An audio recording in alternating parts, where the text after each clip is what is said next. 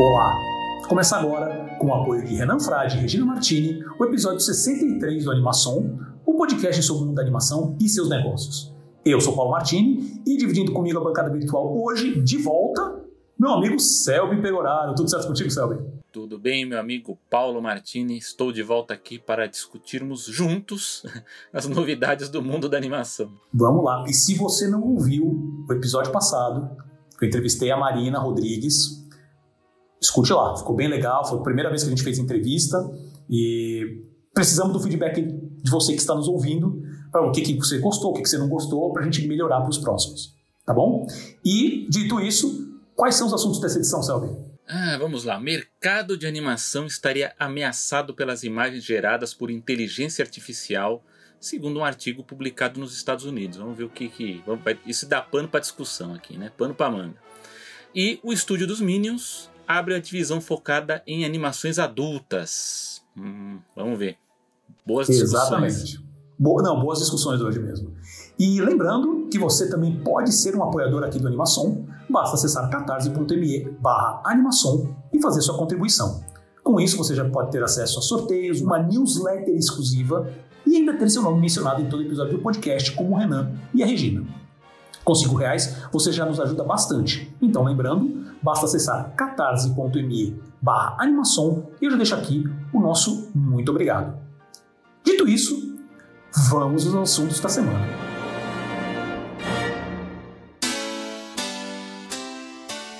Imagens geradas por inteligência artificial vão destruir o mercado de produções animadas?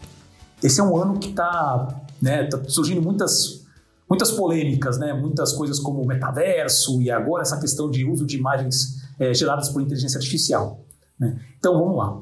Um artigo escrito por Nick Saraev na plataforma Medium é, tenta prever, de uma maneira meio catastrófica, né, o impacto que as imagens geradas por uh, AIs plataforma de geração de imagens digitais, terá no mercado de animação em menos de cinco anos. Segundo Saraev, a facilidade, rapidez, custo e melhoria dessas ferramentas irão reduzir o valor dos salários e o número de comissões, o que já estaria acontecendo com o mercado de ilustrações. É, isso é bem, isso é bem interessante, né? Porque bom, provavelmente você que está nos ouvindo já deve ter visto, isso tem aparecido bastante em redes sociais, né? De imagens geradas por computador que você, se você olha, você nem parece. Né? Parece uma pintura, ou, ou, ou uma pintura clássica, ou então uma pintura mais moderna, digital, né? E você não sabe que é, é foi, na verdade, foi gerado por, por, por, um, por um, por um algoritmo, né? gerado por uma plataforma que consegue basicamente é, pegar imagens e, e, depois que você coloca, você insere alguns termos, ele gera uma imagem pronta em alta resolução, né? E em muitos casos uma imagem que parece realmente pintada por um ser humano, já finalizada, pronta para você publicar em qualquer lugar. Né? Então Uh, isso está acontecendo, isso não é um fenômeno novo, e eu acho que tem uh, alguns pontos que a gente precisa considerar aqui para começar. E, e, novamente, isso é um início de uma discussão, porque agora finalmente chegou num ponto, é aquele negócio, né? Chega num ponto que começa a meter medo, que não é só uma coisa engraçada que é feita, uh, que aparece assim, que, que fala, ah, que divertido, tipo os, os deepfakes, né? Parecia uma coisinha divertida, e daqui a pouco, quando começaram a fazer com vídeos políticos, onde às vezes você nem nota que, que, a, que a boca da pessoa está sendo alterada, que o rosto está sendo alterado, aí o pessoal começa a ficar com medo e fala, não, precisamos discutir. E acho que basicamente está chegando nesse ponto, principalmente que está impactando agora, pode impactar agora a animação. Né? Então, uh, acho que primeiro ponto é a gente falar sobre o que, que são essas plataformas, o que, que elas fazem. Tá? Uh, não vou entrar em questões técnicas aqui. Uh, o segundo ponto é aí é tratar no, no, no, no que, que isso vai ter de impacto direto, principalmente no, no, no, no, trabalhador, no animador, sabe? O que, que isso pode impactar talvez no modelo de negócio, mercado de trabalho, uh, questão de direitos autorais, né? E se der tudo certo, a gente tenta chegar numa conclusão ou não. Então, antes de passar para o céu, eu vou começar justamente com essa primeira parte de tentar fazer um geral sobre essa questão. Né? Uh, vamos lá. A gente pode começar falando sobre. São basicamente duas coisas. Um é o, é a, o que pelo que eu entendi também, porque tem muita coisa. Você começa a entrar, a pesquisar essas coisas, é que nem o metaverso, você começa a entrar num buraco negro de tantas definições, ainda mais porque, nesse caso específico, é, são coisas muito técnicas, né, de desenvolvimento, de programação muito pesado. Então, mas basicamente acho que hoje são duas grandes uh, vertentes. É que na verdade devem ser mesma, as mesmas coisas. Tá? Se bem que eu acho a inteligência artificial mais pé no chão do que o metaverso, né? sem dúvida, sem dúvida, porque a gente está trabalhando agora com uma coisa muito específica. Fala assim: é. olha, tem computador gerando imagem final. É claro, o que, que isso vai impactar? Né? Metaverso ainda está no delírio, e eu ia falar isso mais pro final, mas como você também trouxe essa questão do é. metaverso agora, é, é, vale lembrar que, alguns dias atrás, saiu uma notícia falando que, que, que o metaverso dentro da meta lá do, do, que é a empresa do Facebook, né, do Zuckerberg, uh, diz que os próprios funcionários da área lá não estão nem mais usando as tecnologias mesmo que eles estavam tentando vender. É. Diz, que, diz, que, todo esse papo do metaverso lá dentro está sendo meio que botado de escanteio. Né?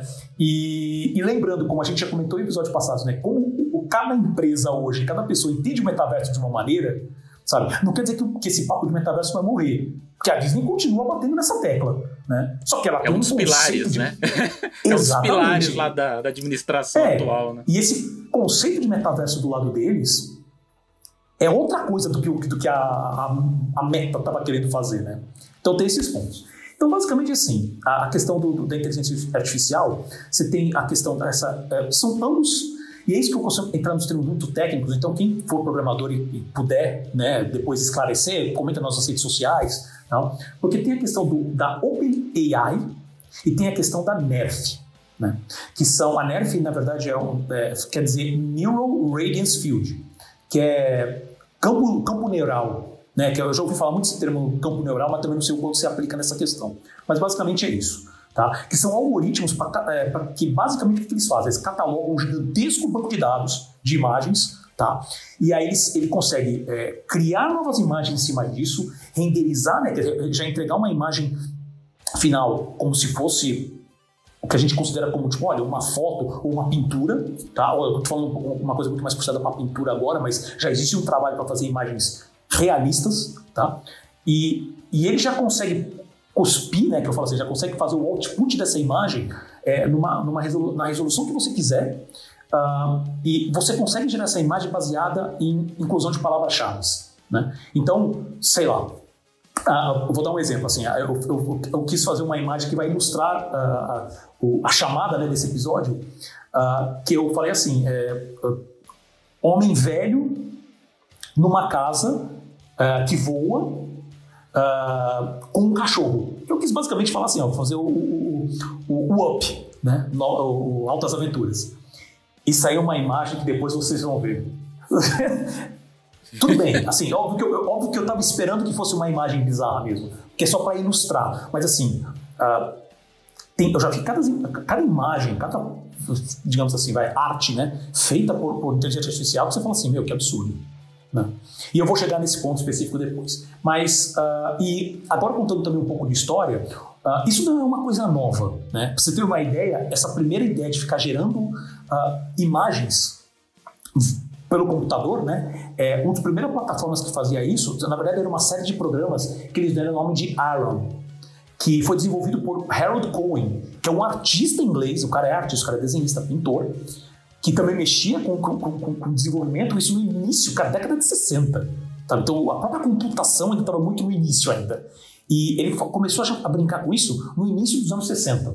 Ele, inclusive, depois vai para os Estados Unidos, ele vai para, acho que se não me engano, na Califórnia, na California Institute of the Arts. Ele chega a ser professor lá, acho que por 30 anos, mais ou menos. Né? Então, é um cara que continuou, ele, se não me engano, ele faleceu em 2016. Tá? Ele basicamente passou a vida dele lidando com, esse, com essa questão de tipo de melhorando programas para ver como que, que, que, os computadores conseguiriam fazer imagens, artes ou fotografias o mais próximo possível, né? Tudo com geração uh, via via via programação, via algoritmo, né? Uh, que mais? Uh, ah, então, e, e, nos últimos meses, né, que vem, que, que, tá, que acabou trazendo essa discussão, uh, quando começou a pintar muito dessas imagens nas, nas redes sociais, né, eu fui procurar o que, que, como é que faz essas imagens, né?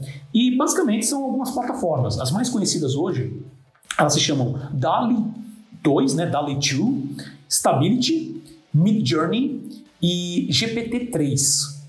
GPT-3, né? Em inglês. Né?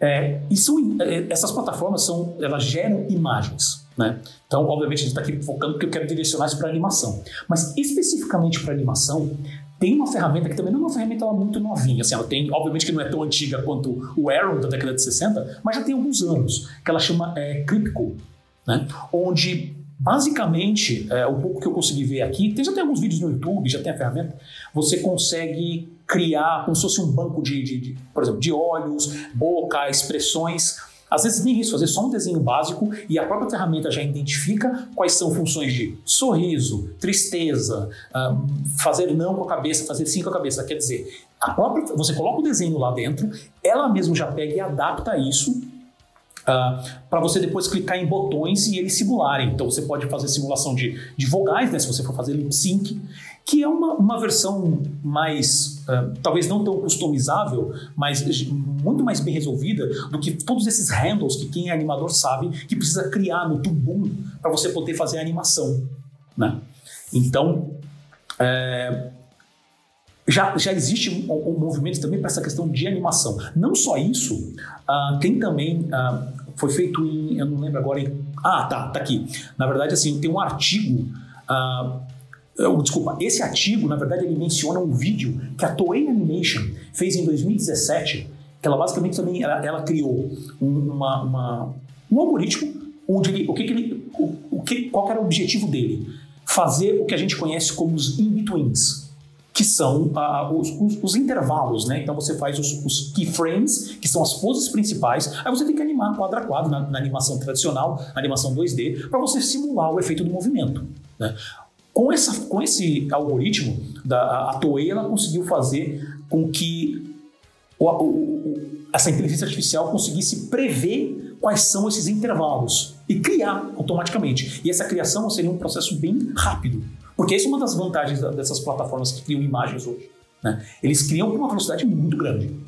Mesmo que você coloque, às vezes, muitos inputs, muitas informações para montar a imagem, normalmente o resultado sai em alguns segundos. Tá? E óbvio que a, a função aqui é diferente e é, não, eu não achei a princípio nada além desse teste que ela fez em 2017. Mas esse teste, você depois eu posso colocar o vídeo na descrição desse episódio.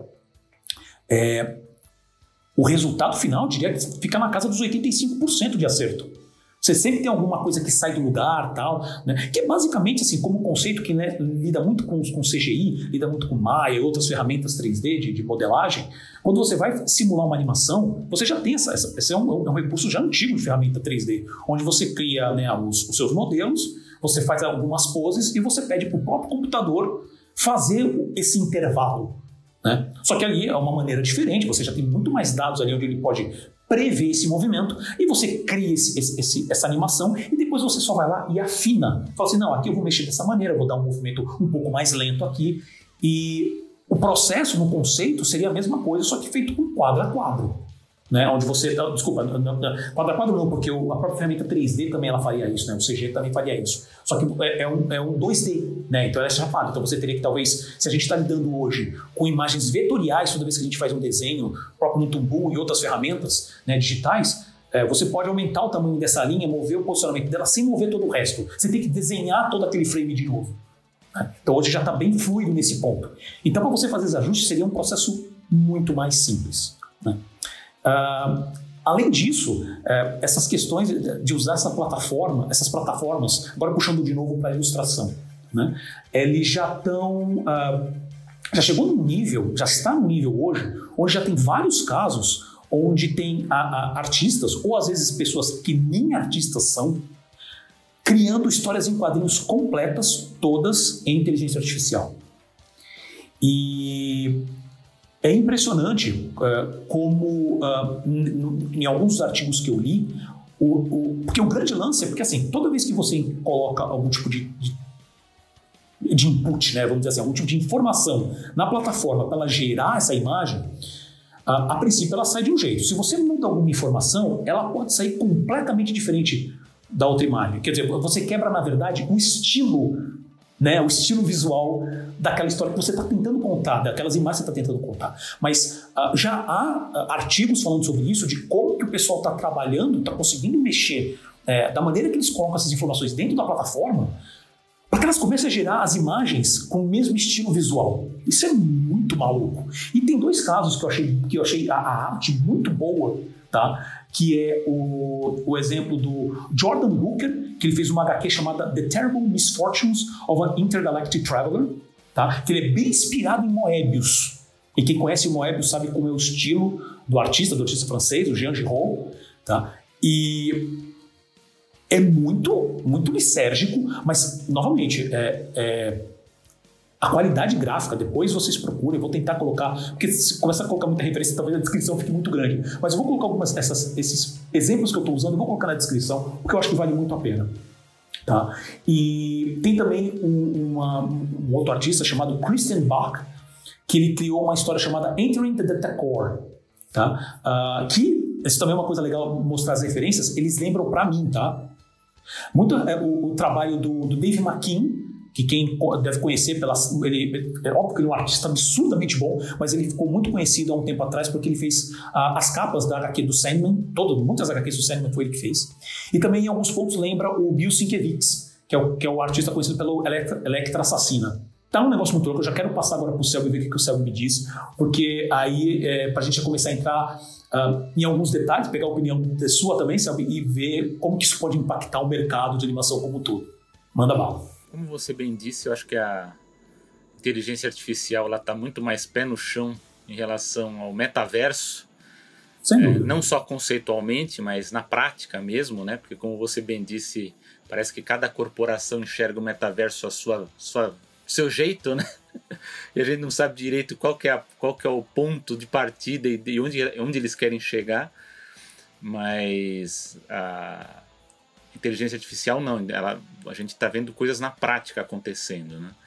É, a gente tem, por exemplo, é, na minha área, que é o jornalismo, é, a partir de banco de dados, a inteligência artificial ela consegue elaborar notas jornalísticas. Aí você vai perguntar, ah, mas como que ela consegue produzir uma nota jornalística. Se você fornecer para a inteligência artificial um banco de dados e explicar para ela que tipo de informação que ela precisa publicar, ela consegue fazer uma nota e consegue com uma boa qualidade, pelo menos nos testes, nos testes que eu vi. É, por exemplo, é, você quer informar as pessoas sobre o trânsito na cidade. Então você informa é, a inteligência artificial, ela vai lá, pega as informações de trânsito da cidade e ela consegue construir uma nota explicando para o leitor, né, para o espectador, se for um vídeo, enfim, é, no texto, dizer ó, onde que está tendo trânsito, quanto que é, qual o tempo que está demorando para transitar de um lugar para o outro. Isso é, isso é possível. Na área jurídica, você, a gente tem exemplos de inteligência artificial elaborando petições, né, que são aquelas, aquelas notas é, mais simplificadas, né, com, com, com pedido inicial né, feito na justiça então a inteligência artificial consegue fazer isso. E como o Paulo disse, há exemplos muito legais na ilustração. É, tanto em revistas ou mesmo em sites que, que, que usam ainda ilustração para compor reportagem ou para ilustrar alguma coisa, é, a, inteligência, a inteligência artificial ela não é usada ainda. É, embora a gente já tenha exemplos de capas, né, de, de fotos já exploradas em material jornalístico e publicitário, é, mas é, no dia a dia, a inteligência artificial ela pode ser usada para encurtar o tempo de produção da ilustração. Então, por exemplo, o artista ele quer é, testar uma determinada ideia, ele pode fornecer essas informações é, para o computador e aí ele te dá algumas ideias e a partir dessas ideias você pode trabalhar sua, né? Então você acaba encurtando o tempo de produção, ou então pode, dependendo do artista, deixar ele mais louco ainda, né? Porque a partir do momento que, que a máquina te fornece uma ideia maluca, ele vai. Pode ser até que ele tenha outras ideias a partir disso. Mas é, a gente vê que isso faz com que diversas áreas, eu dei três exemplos aqui, mas a gente vai ver uma, uma mudança drástica em várias áreas de, de, de trabalho, dentro daquilo que a gente até já comentou aqui em edições passadas que é uma transformação que a gente vai ver no mundo do trabalho. É, aqui no Brasil mesmo, a gente já discutiu que uma série de empregos que, que já não existem se a gente for para outros países, se for para os Estados Unidos, para a Europa, esses empregos praticamente eles já se reduziram muito e no Brasil a gente ainda vê o caso do, do cobrador de ônibus, né, ou do trocador, né, dependendo de onde você mora, o caixa de supermercado, né, que você não precisa mais ter tantos como a gente tem hoje, ou do frentista, né, do posto de ônibus, do posto de gasolina, posto de combustível. É, mas isso aí vai acontecer em, determin... em outras variadas áreas, baseados nessas transformações tecnológicas. É, na animação a gente vai ver isso acontecer, é, embora a gente, eu acho que até no cinema essas transformações elas ocorrem com uma uma regularidade muito maior. A gente já viu outras transformações desse tipo acontecendo. É, lendo, ouvindo Paulo, né, o que, que ele estava comentando, eu lembrei daquela tecnologia Morph, né, que ficou muito famosa naquele videoclipe é, Black and White do, do, do Michael Jackson. Né, depois foi, começou a ser usado em exaustão em tudo que era efeito de videoclipe, de, de, de cinema, de televisão.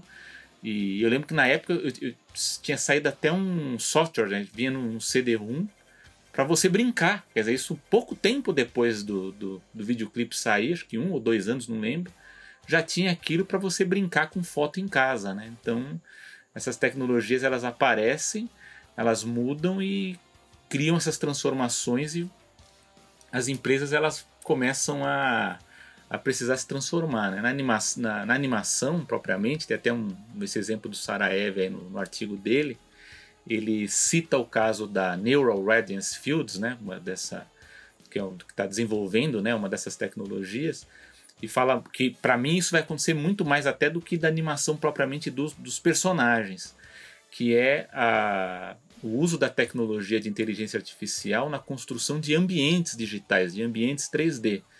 Então, é, como o próprio artigo fala, isso vai é, baratear a produção, porque você vai precisar de menos artistas por cena de, de, nessa coisa de, de, construção de ambientes.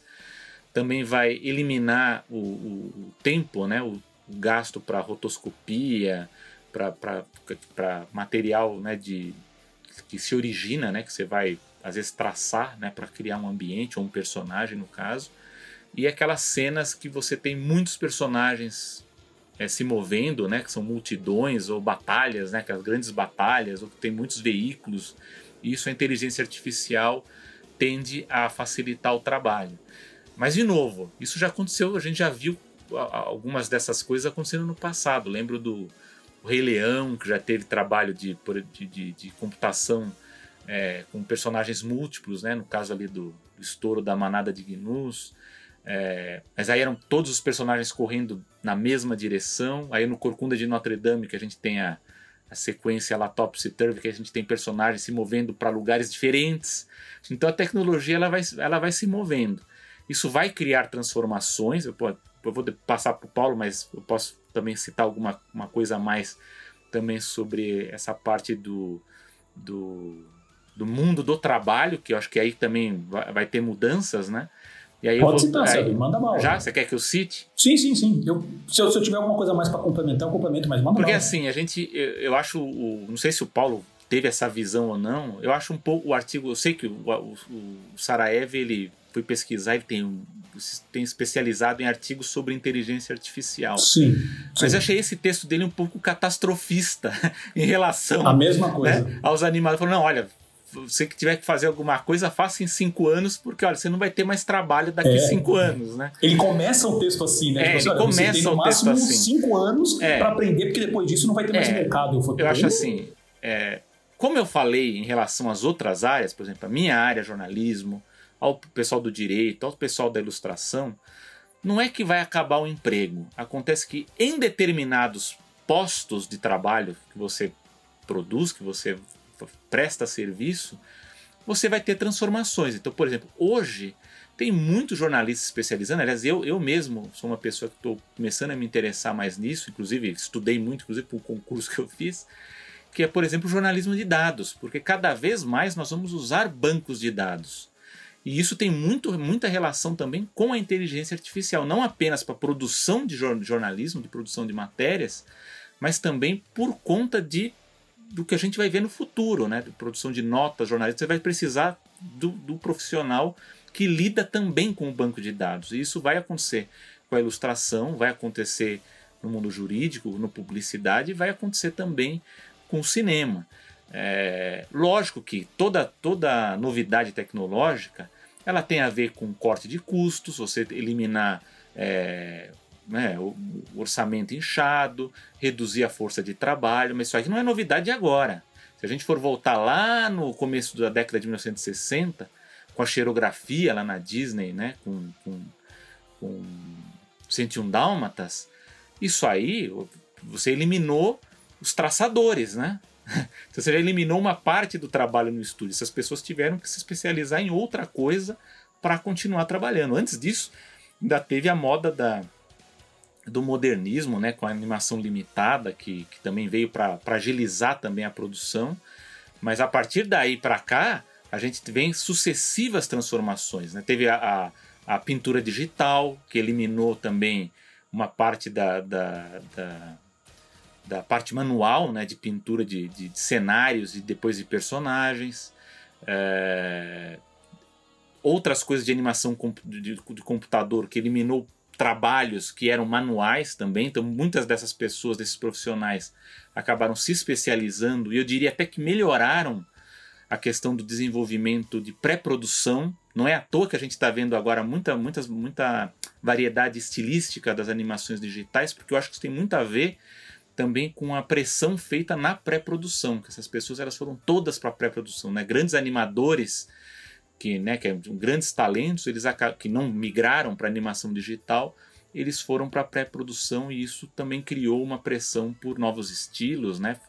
Forçar os técnicos a, a criarem novas ferramentas de produção. Então uma coisa leva a outra nesse sentido. Então não é que vai acabar, acontece que isso aí vai criar transformações, às vezes para ruim, mas muitas vezes para o lado positivo. Né? Então eu não vejo é, esse lado tão catastrofista assim do, do, do, do Sarajevo em relação à tecnologia. Vai ter mudanças? Vai.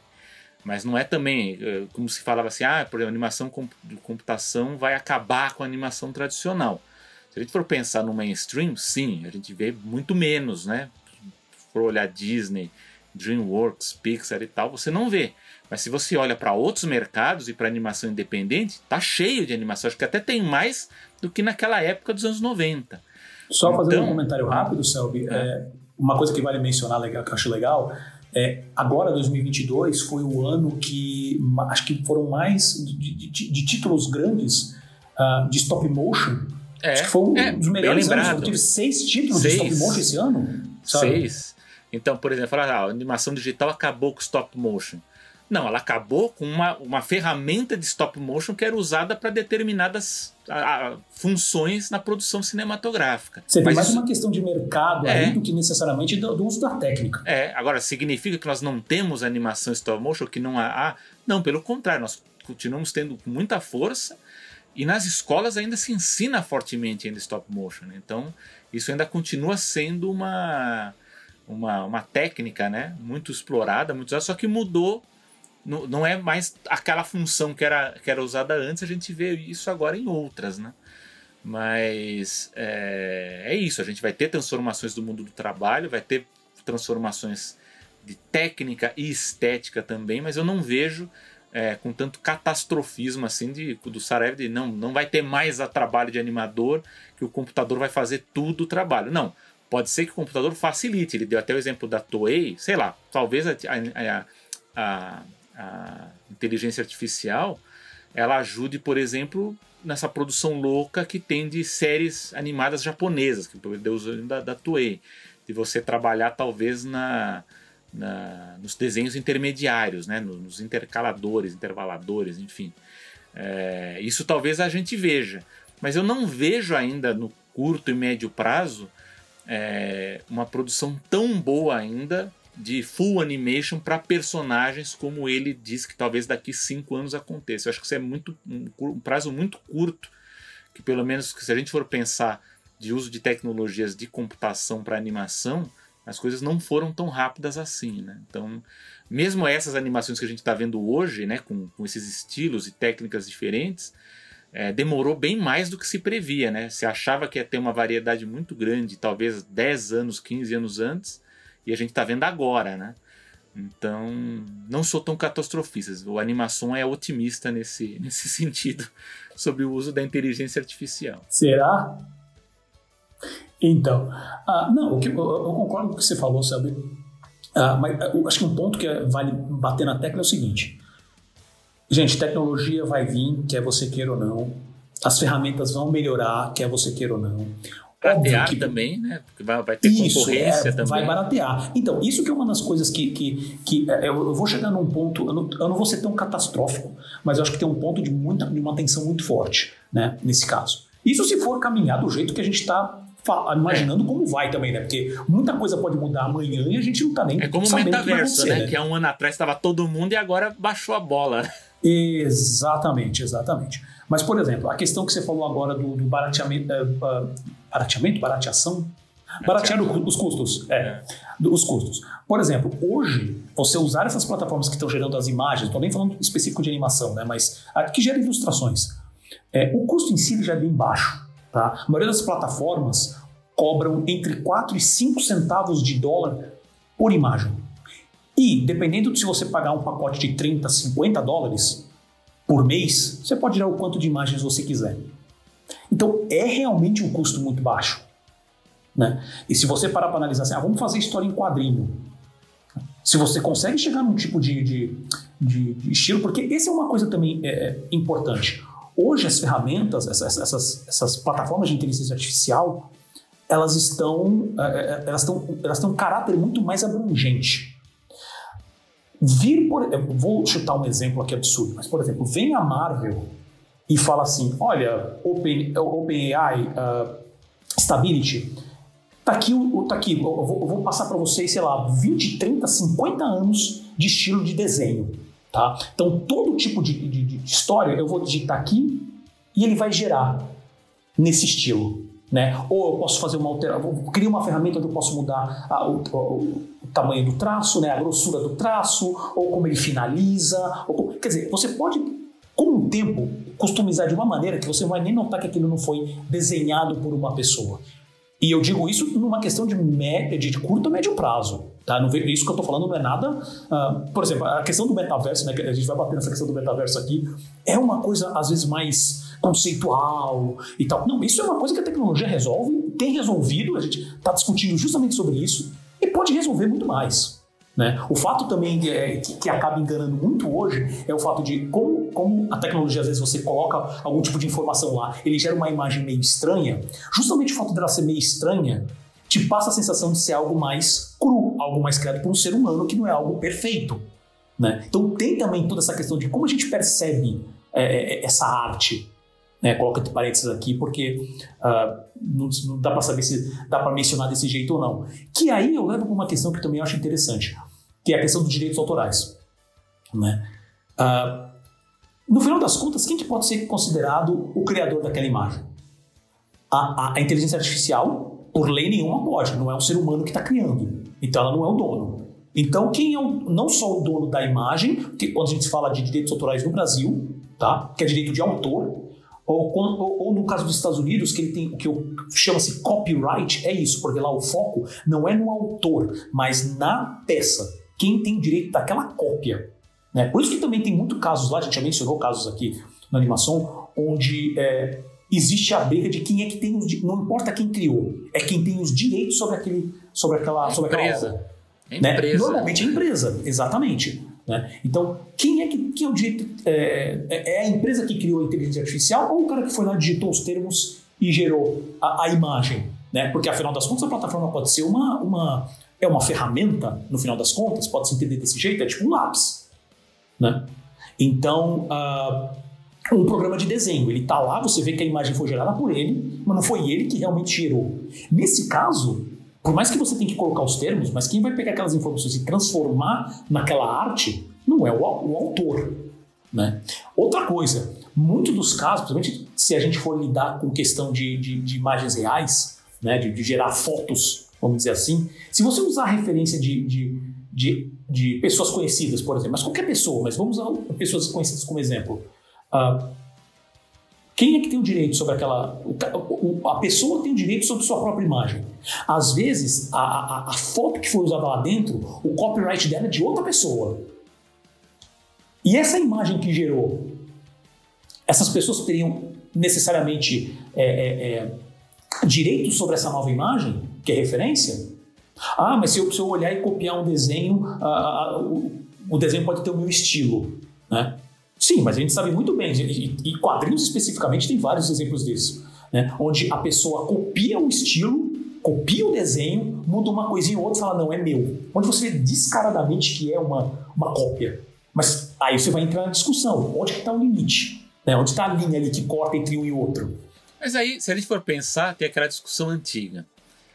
Stock footage dos desenhos animados Sim, antigos. Por exemplo, pegar Hanna-Barbera, né? Filmation. É da empresa. Uhum. Um artista fez aqueles cenários ou fez aquelas movimento daquele, como a gente vê com Flintstones, os Jetsons no Hanna-Barbera ou com o He-Man na Filmation. E sei lá, daqui dois, três anos, outra equipe vai lá e aproveita o trabalho do outro animador que tinha feito aquela animação. Quem que é o dono? Não é, é a empresa, né? Não é, não é a pessoa que então, fez a animação. Mas Agora, o que pelos... pode. É, mas eu acho que a saída do negócio, não sei se hum. você vai por, essas, por esse lado. Hum. Talvez que a gente vai ver em negociação de contrato é o que a gente está vendo agora com os contratos de sessão de voz e imagem é, como a gente está vendo agora com o James Earl Jones lá do Darth Vader, que ele cedeu a, a, os direitos de voz dele para uso em futuros filmes, ou do Bruce Willis, que está cedendo a imagem dele para outros filmes. Então aí sim, porque aí é um direito do artista que está que fez um acordo, ele vai ganhar alguma coisa que a gente não sabe, não sabe ainda que sim qual é a, o residual que ele vai ganhar em cima Perfeito. dessa exploração. Tem essa questão de residuais também, que é. é importante, porque se o cara tiver alguma obra lá dentro que foi base para essa nova imagem, ele também tem direito a residual. Sim, então. Como é que os contratos vão ser, serem feitos? Mas eu acho que a gente vai ver, vai ver a, como é que vão ser os futuros contratos a partir do que a gente está vendo com, com, essas sessões de imagem e de, de voz, né? Uhum, acho que cada vez uhum. mais a gente vai ver outros artistas fazendo isso. Sem dúvida, sem dúvida. Mas aí, por exemplo, você pega imagens que às vezes o, a empresa usou que era, já tinha copyright de outra pessoa e a pessoa não tem contrato. Como é, que mas você aí, aí você fala dos exemplos mais antigos, né? Mas aí você fala. Não, não, mas, ah. não, mas por exemplo, por exemplo, o cara pode pegar um monte de foto hoje, por exemplo, da Scarlett Johansson. E ele cria uma. Ele, ah, que sim. são imagens que não são, por exemplo, ele, ele pega um monte de imagem que tem copyright. Né? E coloca nessa plataforma. Óbvio que a foto que vai sair, a imagem que vai ser gerada, não é nenhuma daquelas. É uma nova. Ah, o computador ele vai aprender e fazer Sim. isso. É, mas aí que tá. Ele não teve ele não tinha direito de pegar aquela imagem e usar para esse fim. Sim. E outra, como é que você vai descobrir? Porque também tem um ponto que é o seguinte, é, que eu acho que isso vai acontecer bastante. Eu tenho dois pontos e agora é, é indo para o lado um pouco mais uh, engraçado, curioso, mas ao mesmo tempo que dá um pouco de preocupação. Que é justamente isso. Como é que você vai agora saber se aquilo realmente é uma é uma é uma imagem feita por, uma, por, um, por um artista mesmo, ele pegou, pintou, ou foi gerada por, pelo coisa?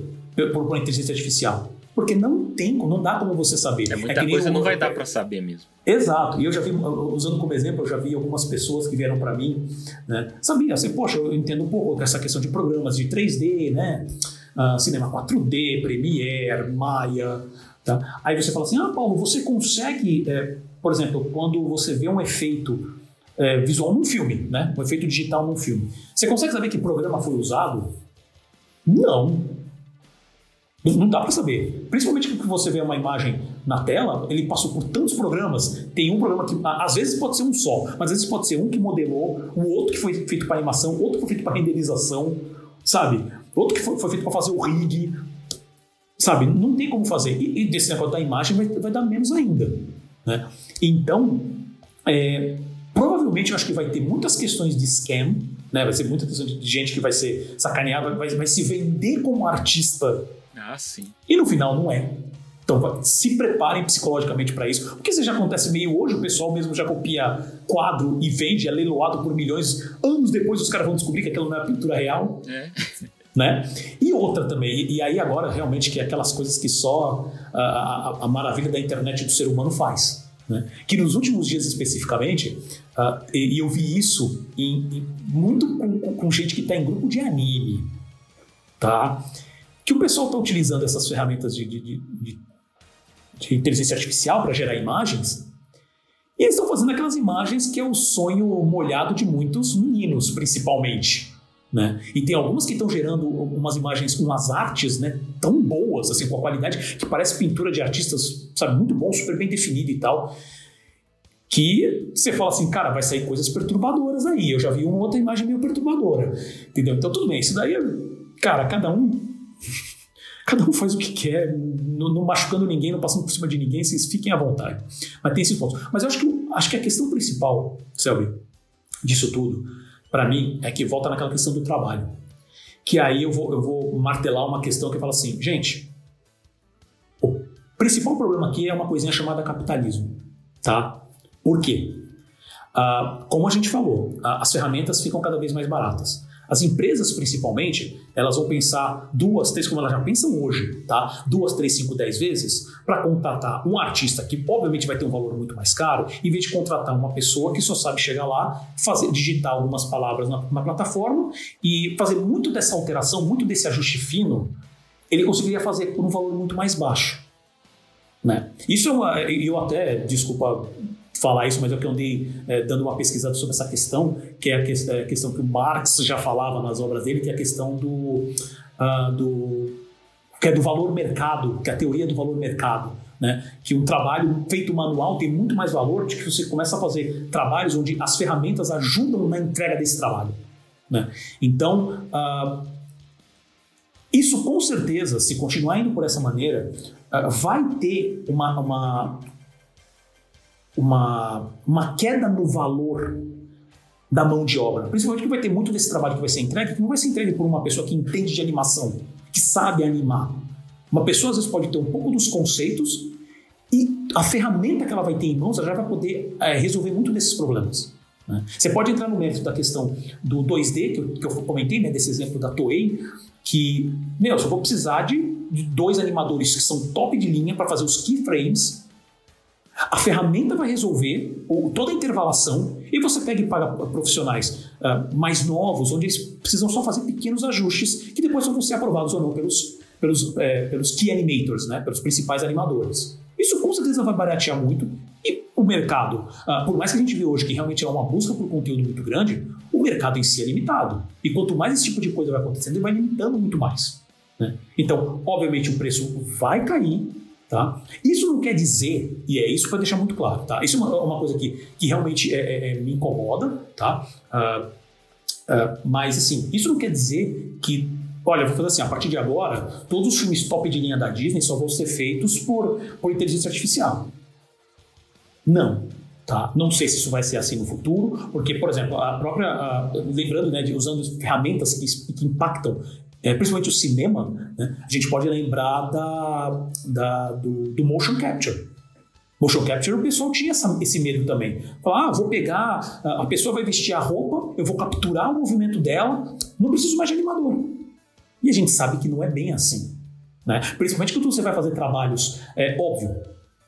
Quer dizer que não tem é, é, produtos do mercado que são feitos só dessa maneira? Com certeza sim.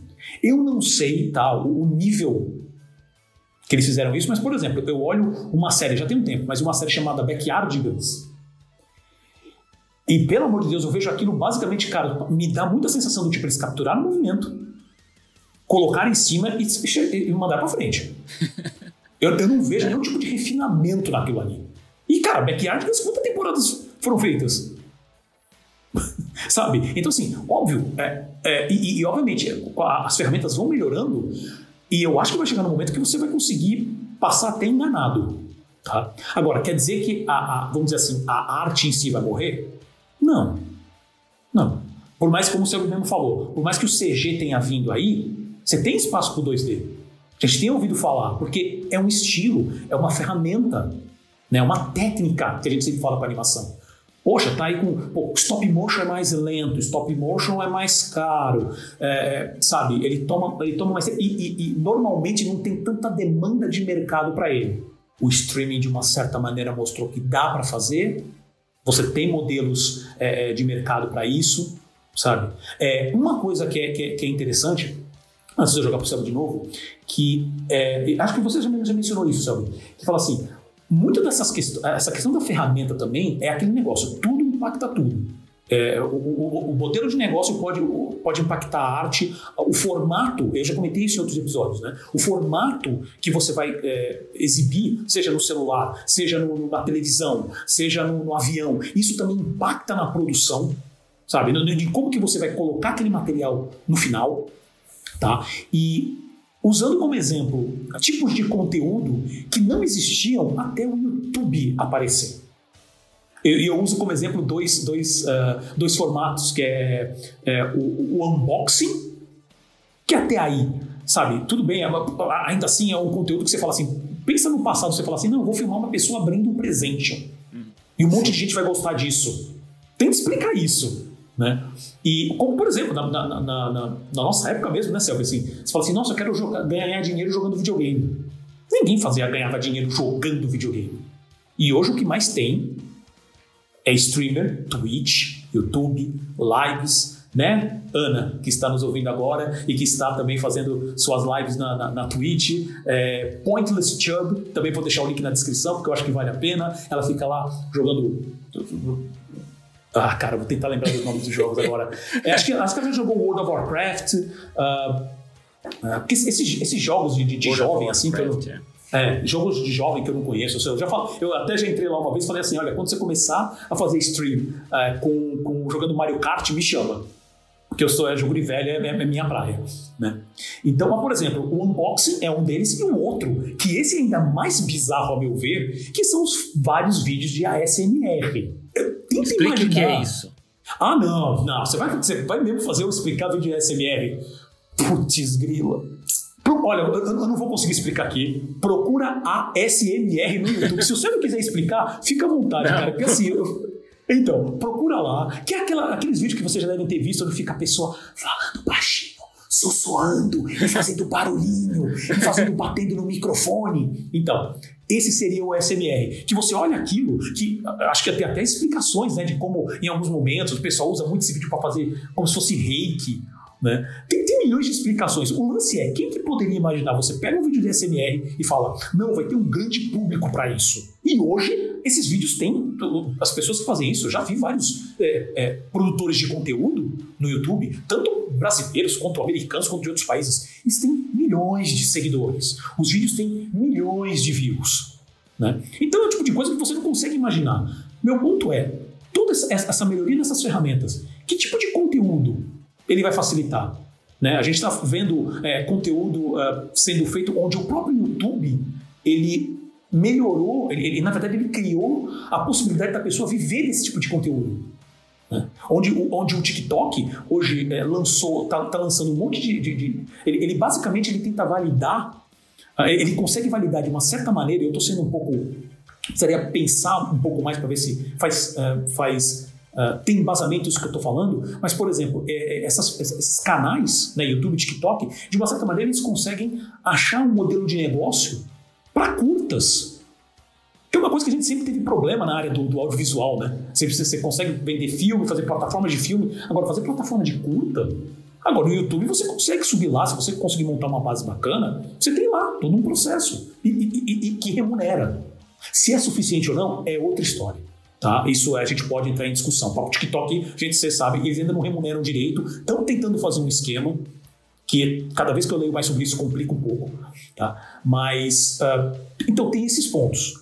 Tem esse problema da precarização do trabalho, é, que eu acho que é, que, é o, que é, o, principal. Mas assim, gente, a gente tem uma história de mais de 100 anos, falando especificamente do audiovisual, tá?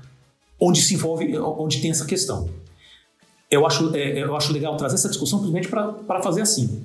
Comecem a se preparar, comecem a estudar. Quem gosta de programação começa a correr atrás disso, porque é um movimento que não tem volta, tá?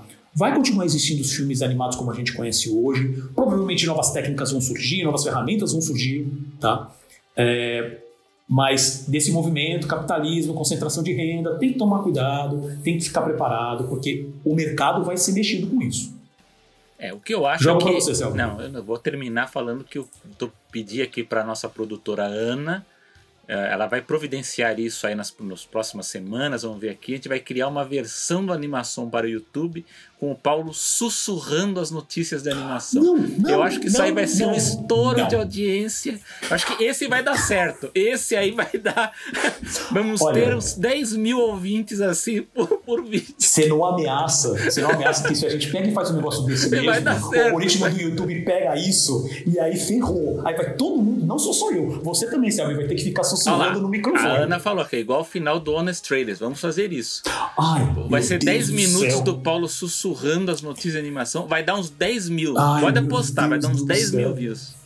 Eu não, eu, eu, eu, eu o pior é que eu não duvido. Esse que eu tô falando. Eu tô rindo aqui, mas eu tô rindo mais nervoso do que qualquer outra coisa. Animação sussurrando. Vai ser, vai ser uma nova versão de corte.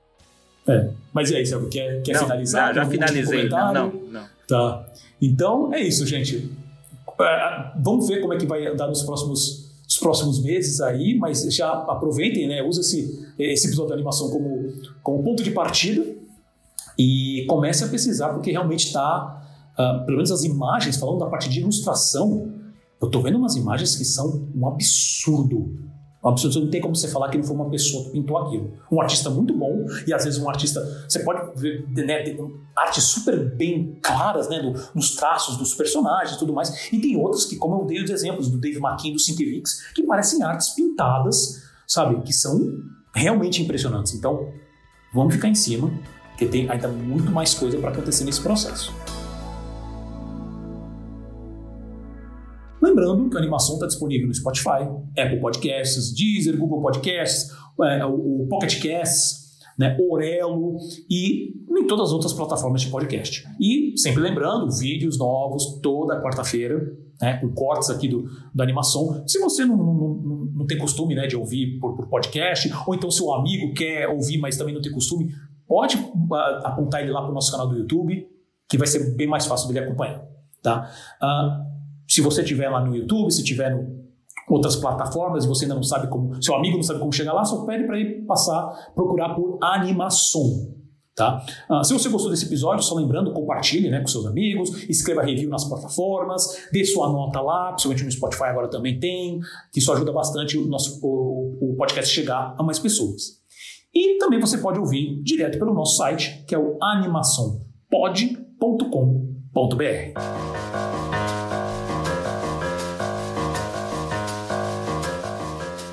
bem. A Illumination Entertainment lançou a divisão de animações adultas, hein? Para comandar essa nova empreitada chamada Moonlight, a empresa contratou Mike Moon, um veterano da Disney, da Sony e da Netflix, para atuar como presidente. Ele também será conselheiro criativo sênior para as produções da Illumination.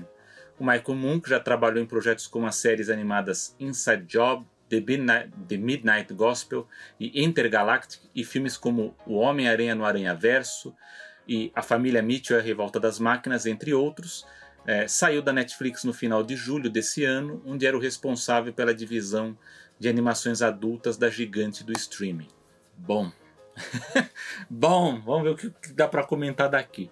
Bom, sobre, a- sobre o Mike Moon, enfim, é um grande talento da animação, não há nada a negar sobre isso. Eu acho que foi uma contratação excelente por parte da Illumination.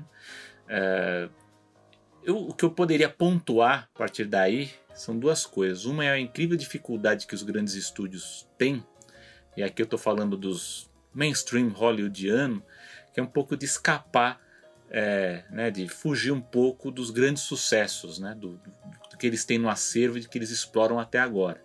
A própria Pixar ela ainda é muito refém dos sucessos antigos, não à toa que a gente vê aí Toy Story sendo, sendo produzido novos filmes ou derivados, como foi o caso do Lightyear, é, o Carros, agora tem o, o- o Divertidamente. Isso quando não se repetem os temas, né? É, na Dream- DreamWorks a gente teve isso também com Shrek, com Como Treinar o Seu Dragão é, e outros, e a Illumination com o meu malvado favorito e com os Minions. Se perguntar pra mim, gosto dos Minions? Adoro os Minions, sou fã dos filmes. Acho, inclusive acho que filmes muito bons até em efeito de repetição. Você repete, você assiste de novo e o filme, o efeito do filme continua muito positivo. Mas os estúdios eles têm uma grande dificuldade de, de, de fugir um pouco do sucesso. Eu acho que a Illumination agora que a gente está vendo aí com Super Mario aparecendo e agora a contratação do Mike Moon, talvez chegar, tenha chegado a hora da Illumination partir para novas aventuras aí, para porque também não dá para ficar calcado em um só sucesso. Uh, agora, as animações adultas têm sido um, um outro entrave aí das, das, dessas grandes empresas, né? A gente viu que a Netflix ela tem apostado no, nas animações adultas, é, com os tropeços que a gente conhece, porque ela depois enxugou o departamento de animação, mas tem aí um bom exemplo que é o do Intergalactic, que é um filme muito interessante. Mas, vale só, é. Selby, fazer um comentário rapidinho, que você falou agora da, da, Netflix, né?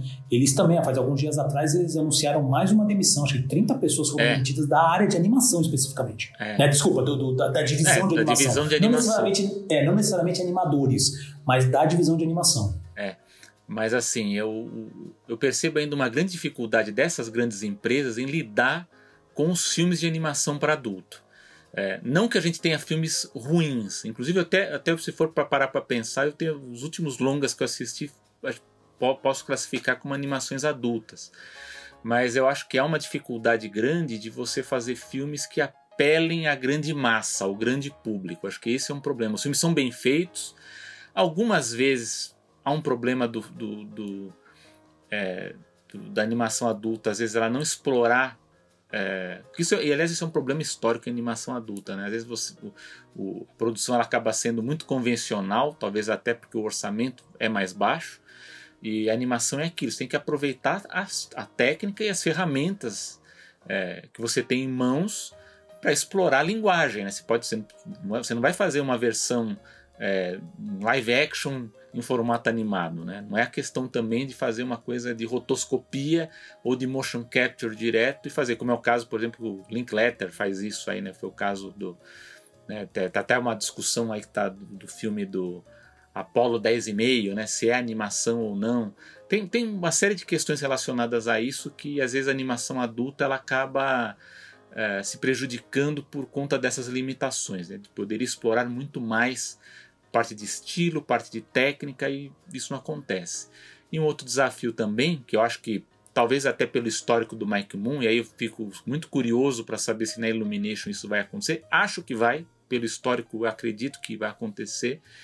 Que a animação adulta, em geral, também é um, uma, uma característica que a gente encontra, é dos produtores, ou dos diretores, ou dos roteiristas fazerem um filme muito pessoal e que acaba tendo esse problema mesmo de não, não ter um, um apelo a um público muito grande. Né? Então fica um, uma produção muito nichada, é, né? uma coisa muito fechada em si. Isso não é um defeito em si, porque eu acho que a gente tem que ter filmes assim, mas se a ideia é fomentar o mercado para que a gente tenha mais animações adultas nesse sentido, como ocorre, por exemplo, com as séries, né? a gente tem muitos seriados em animação a, para adultos de grande sucesso, eu acho que aí sim a, a gente tem vários exemplos aí podendo ser dados, mas porque a, eles sabem a, fazer a produção para um público muito grande, né?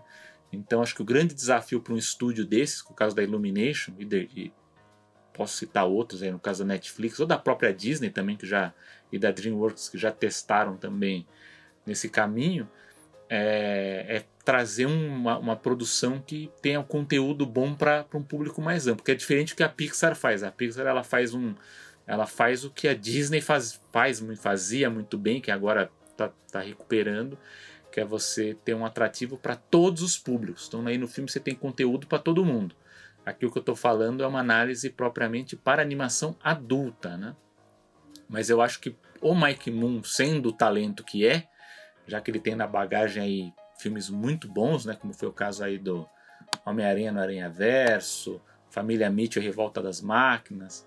Então são filmes que a gente sabe que, que foram muito bons, né? Então é, é, é a minha expectativa de que a gente vai ter uma transformação muito boa na Illumination se fizerem o investimento correto, né? Se fizerem, que a gente sabe que a animação, esse é um grande problema nos, nos estúdios, né? Eles têm muita pressa para pra, pra, pelo resultado e acabam comprometendo o orçamento e os talentos e acaba acontecendo o que a gente vê na indústria de games e agora com a Netflix que você acaba demitindo as, a equipe, né? nem, nem nem terminou a primeira fase de, de investimento e você acaba transformando tudo e, e prejudica toda a produção. Né? Então, mas eu vejo com muito bons olhos aí a contratação do Mike Moon. E você, Paulo? Então, é, eu, eu, eu, já tinha ouvido falar muito por cima do Mike Moon, né? E aí com, com essa notícia, eu falei, deixa eu dar uma, uma pesquisada, né?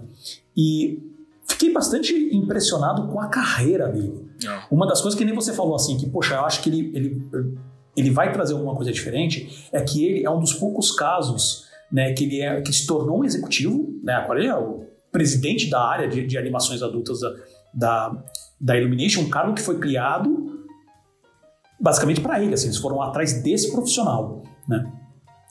E, meu, eu estava vendo o histórico dele, né, o, a experiência dele, ele já fez de tudo, ele já trabalhou como que eu até anotei aqui, diretor de arte, designer de layout, designer de background, roteirista, production designer, sabe? E ele, e, além dessas que você falou, de filmes, que, filmes e séries que você falou, ele, nesses 30 anos de, de experiência dele, ele também trabalhou na Mansão Foster para Amigos Imaginários, ele tra trabalhou em Animaniacs, ele trabalhou no Batman The Animated Series, ele trabalhou no Simpsons, Freakazoid, Laboratório de Dexter, e sem falar em filmes como As Meninas Superpoderosas do Filme, que eu pessoalmente acho muito bom, tá? Uh, o, o Stitch, o filme, né, que esse foi o menor, mas ele também trabalhou no Gigante de Ferro. Praticamente assim, todas as melhores, as melhores animações dos últimos 30 anos, ele estava lá em algum momento. Não tem título alguma, ruim, né? é, em alguma capacidade ele estava lá, né? Então, uh, isso, é bastante, isso é bastante interessante. Então, ele realmente ele é, um, ele é um artista, que agora tem que, obviamente, lidar com todas as coisas de negócios, e pelo pouco que eu li, parece que ele realmente mantém essa, é, esse passado dele ainda muito vivo. Né? Inclusive, eu imagino até de, de entender os problemas que os animadores, que, que realmente os trabalhadores ali do dia a dia fazem, que é muito bom. Isso é uma senhora vantagem. Né? Ah, o outro ponto que, que essa notícia, na verdade, ela, é, ela é uma mini notícia, é mais um comentário, porque assim, além do fato de, de, fora, ser anunciado que ele foi contratado, né, não tem mais informação nenhuma que saiu oficialmente. Tipo assim, ah, quais são os filmes que estão uh, no, no, no, pipeline? Já tem algum projeto? Já tem algum, uh, uh, algum artista contratado? e outra, e outra, que isso é uma coisa importante também. Qual que é o objetivo dessa nova divisão? Né? Não sei se talvez falar o objetivo, mas aí você pode falar assim: ah, Paulo, é fazer animação adulta, eles querem expandir o público. Sim, mas como? Porque é o seguinte, o que o Netflix entende como animação adulta é diferente do que a Illumination deve estar pensando, principalmente porque eu vi dois, dois uh, artigos, né, dois artigos não, duas notícias de sites diferentes que eles não falam necessariamente animação adulta. Eles falam tipo uma animação que não é para família, que é para um público mais velho. Mais velho. É. Até aí pode ser animação para uma coisa mais adolescente, tipo, sei lá, um arcane da vida. Vamos fazer ficar nesse nesse range, né? Ou então não. E outra, quando a gente fala também animação adulta, não é violência e sexo necessariamente. Pode ser temas, discussões de temas que são muito mais adultos.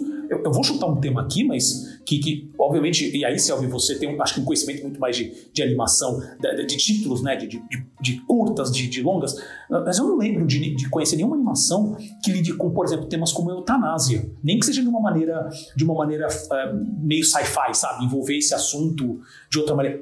Não tem. Será é, que eles vão pensar em alguma coisa assim? É, é que a gente encontra muitos desses, esses temas diferentes, assim, para falar de outra forma, nos curtas autorais, né? Nos curtas metragens autorais a gente encontra. Exato. Agora no mainstream Exato. industrial é mais difícil, né? Às vezes tem algumas coisas metafísicas da Pixar, né? Que às vezes eles metem ali alguma então, coisa, né? Exato. Mas disfarçado, exato, né? Exato. Mas, por exemplo, a gente não sabe nem. Se, a gente, obviamente que a gente fala Illumination, você pensa em filme. Mas em nenhum momento uh, uh, foi comentado. Será que eles vão fazer série? Será que eles vão começar experimentando com curtas e se for, que tipo, qual é o estilo que eles vão seguir? Né? Qual, qual é o caminho que eles querem seguir com isso? Obviamente você fala assim, ah, eles vão tentar coisas comerciais, obviamente, eles querem fazer dinheiro. Pô, é, é Illumination, é Universal, sabe? É Comcast. Ok. Né? Mas tá, mas qual é, qual é a ideia por trás dessa divisão? Ainda não tem essa informação. Então, só para deixar isso muito claro. Então, foi só tipo: olha, contratamos a pessoas e estamos abrindo uma divisão adulta. É interessante uh, para também porque, assim, como você mesmo falou, sabe, a Pixar nunca vai fazer isso, a Disney nunca vai fazer isso. A DreamWorks talvez poderia, mas é Universal, um movimento. Né? É a Universal, se a gente for, agora que você lembrou que a Universal está no meio da história, a Universal, por Porque, exemplo, ela, só um ela detalhe, é. Só um detalhe. A, a, Universal vai continuar distribuindo os filmes da, da Moonlight, né? É, eu acho que a Universal ela, ela tá de olho muito num público. É um público familiar e adulto diferente dos outros estúdios. Você pode ver que ela licenciou lá os, os personagens da Super Nintendo, é, agora vai explorar Sim. personagens dos filmes de terror. Então eu acho que a gente Sim. talvez esteja vendo muito para esse lado agora o, o, foco das produções da Universal. Pode ser, pode ser que isso impacte né, nas na, na decisões também da Illumination. Porque pensando em, pensando em expansão de marca, vou ter filme para adulto, vai. Vamos pensar assim, terrorzão. Não, a gente vai fazer uma coisa um pouco com um público um pouco mais baixo, mais adolescente, só que a gente vai fazer com animação. É um, a gente vai trabalhar com temas como morte e tudo mais, mas é uma coisa diferente, né? Não? Eu acho que se você me disser que isso não está em discussão lá dentro, eu acho muita loucura pensando como negócio, né? E, e, eu falo, eu, eu, levanto essa questão da animação adulta para saber qual caminho que eles vão tomar, porque eu vi, você deve ter visto, sabe, até é, retuitei esses dias, que teve uma pessoa que comentou, uh, foi um americano que comentou assim, ah, se você... Uh, porque isso, isso, é uma coisa que também sempre ficou muito na minha cabeça, né? Uh, por que que normalmente animações que a gente entende como adultas, elas uh, não só seguem só o, o, na grande maioria, tá? Na grande maioria, seguem o estilo sitcom, né? Então são, pode ser meia hora, pode ser episódios menores de 11 minutos, uh, ou até menos, pode ser episódio de 7 minutos também. Mas e normalmente o estilo de animação é, é o que a gente normalmente fala assim, tipo uma animação ruim pra cacete, né? Em muitos casos, não todos, mas em muitos casos. Né? O Adult Swim mesmo tem vários exemplos assim. Tem não só por causa de uma questão de custo, é exatamente Mas, o que eu falei. A animação dúvida, adulta geralmente impacta o orçamento. Né? Sem dúvida, sem dúvida. Né? Porque, obviamente, é, se a gente pensar como a gente já falou aqui sobre o Adult Swim, o nascimento, da, digamos assim, desse, da, da, da, da popularização dessas animações adultas, usando um, um, um orçamento baixíssimo, né? lidando com, com, com, assuntos muito de nicho, né? de, pessoa, de pessoas mais velhas que gostavam de desenhos antigos, e tentar misturar e criar um produto com isso mas essa pessoa no Twitter comentou um negócio que é verdade. Que ela falou assim: é, um dos motivos desse, do estilo de animação dessas animações adultas serem dessa maneira, em muitos casos beira o grotesco de tão ruim que é, né?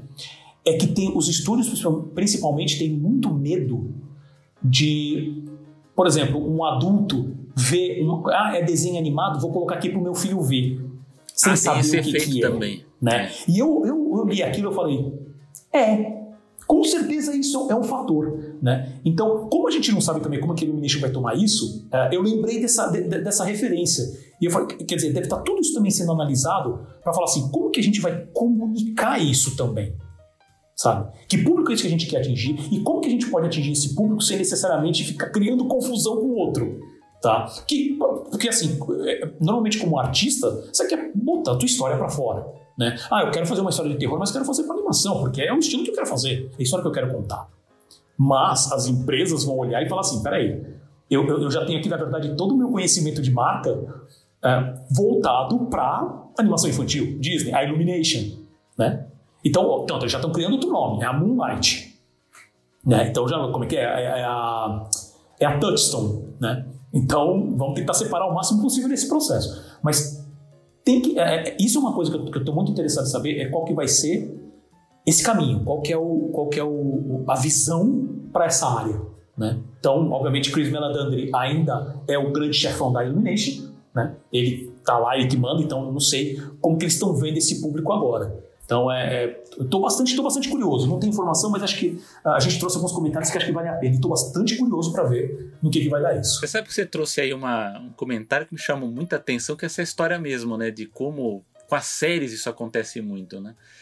Do design do estilo grotesco, automaticamente você, você avalia como não sendo infantil. Né? É. que você sabe que é, ou é adulto, ou ele é de terror, né? Com anime também acontece isso também, dependendo do, do estilo, você automaticamente você também identifica pelo né, uhum. o, o, grau ali se é mais violento ou se não é. Uhum. Né? Aí eu acabei lembrando daquele exemplo daquele. Acho que foi aqui no Brasil que aconteceu, né? Do, do pai que levou o filho para assistir aquele filme Ted. Com Mark é, Wahlberg, perfeito, né? Que era o filme perfeito. do ursinho, né? É o filme do ursinho, eu vou levar meu filho. O urso, urso vomita, pega a mulher é. e só Entendeu? Não, então, é, eu acho que isso é uma, uma coisa é, interessante, vamos ficar de olho. Né, porque eu acho que essa eu tenho bastante interesse e com certeza eu quero voltar a comentar sobre isso. Porque logo, logo também eles devem estar anunciando né, quais vão ser os projetos. E aí a gente consegue ter uma ideia melhor. E agora queremos saber a sua opinião, caro ouvinte. Deixe seu comentário em nossas redes sociais. Para achar a gente, basta procurar por animação POD tá? no Instagram, Facebook, LinkedIn e também no Twitter, uh, onde postamos diariamente sobre o mundo da animação e seus negócios. Lembrando novamente, YouTube todas as quartas-feiras. E além disso, sigam a gente nos nossos Twitters pessoais. O meu, arroba Paulo Martini, e do Selby, arroba Selby Pegoraro. E chegamos às dicas culturais, meu amigo Selby. O que, que você tem aí na, para nos Sim, tem uma dica. É, eu estou na correria, né? Consegui assistir poucas coisas aí nessas últimas três semanas. Eu assisti no Netflix Abracadabra 2, né? Ocus Pocus 2, com Boa. a Bette Midler, Cat Nadim e a Sarah Jessica Parker, que é divertido, gostei, mas ele é mais sombrio. Ele é mais sombrio que o, que o, que o primeiro. É, é, é a Anne Fletcher, que eu acho que foi a diretora. Hum. É, eu acho o original de 1993 mais engraçado. Eu acho que o Kenny Ortega, até como ele tem um senso teatral também. Sim. Eu acho que no, no, no, filme original, assim, todo o elenco é afiado, todo o elenco tem piadas e boas sacadas. E no segundo ficou muito em cima das três bruxas, né? Mas é uma. Uma, uma para quem quer fugir um pouco de super-herói, Star Wars e tudo, eu acho que o Abracadabra 2 é legal. Mas eu tenho uma de animação que, na verdade, eu tô terminando de assistir. Acho que faltam uns 15 minutos para eu ver que eu tive que parar, que é o Intergalactic, que, que a gente citou aqui ah. do, do, do Moon, né? Do Mike Moon, que está envolvido, né? Que é uma criação do, do rapper, né? Do Kid Cudi, com direção do Fletcher Moles, é uma produção feita em Londres. Tem um estilo bem parecido, assim, esteticamente, com o que a gente viu do Homem-Aranha Aranha Verso, né? Aquela estética meio travada, né? De, de animação. Mexe um Mas, pouco com estilo meio pintura. Isso, assim, meio né? pintura. Tá legal, o trailer é bem legal. É, é uma animação adulta, né? Tá agora uma estreia novíssima aí da Netflix. É, tem uma, uma, participação de um animador brasileiro fantástico, que é o Sandro Cleuso, que faz a parte de animação 2D ah, do Cleuso filme. participa do... do... É, hum, ele faz animação 2D no filme. E é como eu disse, ela é uma animação adulta legal. Do, não, vou, não vou falar sobre a história do filme, porque eu ainda tô, vou terminar. Mas uma coisa que eu achei muito legal é que aquilo que eu falei, é uma animação adulta, mas ela é uma animação que ela explora a animação o máximo do, da, da, da sua potência. Então ela usa a animação para potencializar emoções de determinados momentos da narrativa. Então a gente vê é, diversos estilos aí de, de, de, animação, de design aparecendo. Então é, é, é isso eu acho legal que seja mais, mais explorado em animação adulta. A gente vê isso em outros tipos, né, no mainstream. A animação adulta, até por conta de orçamento restrito, essas coisas, acaba sendo muito convencional, muito, muito, sabe, aquele feijão com arroz, né? Mas no caso do Intergalactic, você vai ver que começa de um jeito, você vai ver que, que, que eles exploram a animação de uma forma bem interessante aí que chama, me chamou a atenção. Então fica essa sendo a minha dica cultural na Netflix. Legal. E não, isso você acabou me lembrando que, que, que é justamente isso, assim. Animação é uma ferramenta, mas, gente, você consegue fazer tanta coisa com ela porque você consegue é, é colocar na, na tela uh, sacadas visuais com referência a sentimentos, com referência a expectativas, mas que se mantém dentro, é tudo feito no mesmo, vamos dizer assim, é tudo pensado num estilo onde uma coisa leva a outra. Você no live action, você com certeza já parte para uma coisa muito fantástica, né? Se você tentar fazer alguma coisa assim, o que não é necessariamente, necessariamente ruim, sabe? Você tem, você precisa de uma visão muito específica. Eu não sei nesse ponto, eu acho que a animação é, você só pegar o personagem e mexer nele é, é perder tanta possibilidade que é o que acontece com muitas das, das obras que a gente conhece hoje. sabe? É, é, inclusive com humor, com fazer o slapstick mesmo de uma maneira exagerada, que eu acho que em alguns momentos Family Guy trabalha bem isso, né? As coisas do McFarlane trabalham bem isso. Ele tem outras questões, a gente poderia fazer também episódios sobre isso, mas dá para aproveitar muito mais a animação do que você só fazer o, o como é que é o o cutout, né? Você monta o um modelinho e sai animando e às vezes faz os off models, né, para dar umas expressões maiores. Né? Dá tanta coisa que dá para fazer e o pessoal acha que é só fazer mexer coisinha. Né? Então é muito legal. O Interlash está na minha fila, eu não consegui assistir ainda, uh, mas poxa, bem legal. Do meu lado, eu uh, como dica, eu dou o primeiro episódio de Oddballs, que é uma série animada da Netflix também, tá? criada pelo James Harrison, que é do famoso canal do YouTube que, que eu já mencionei aqui no, no, Animação, que é o Odd Ones Out. Super famoso, tem mais, acho que deve ter o quê? Acho que quase 20 milhões hoje de, de, de seguidores no YouTube. Né?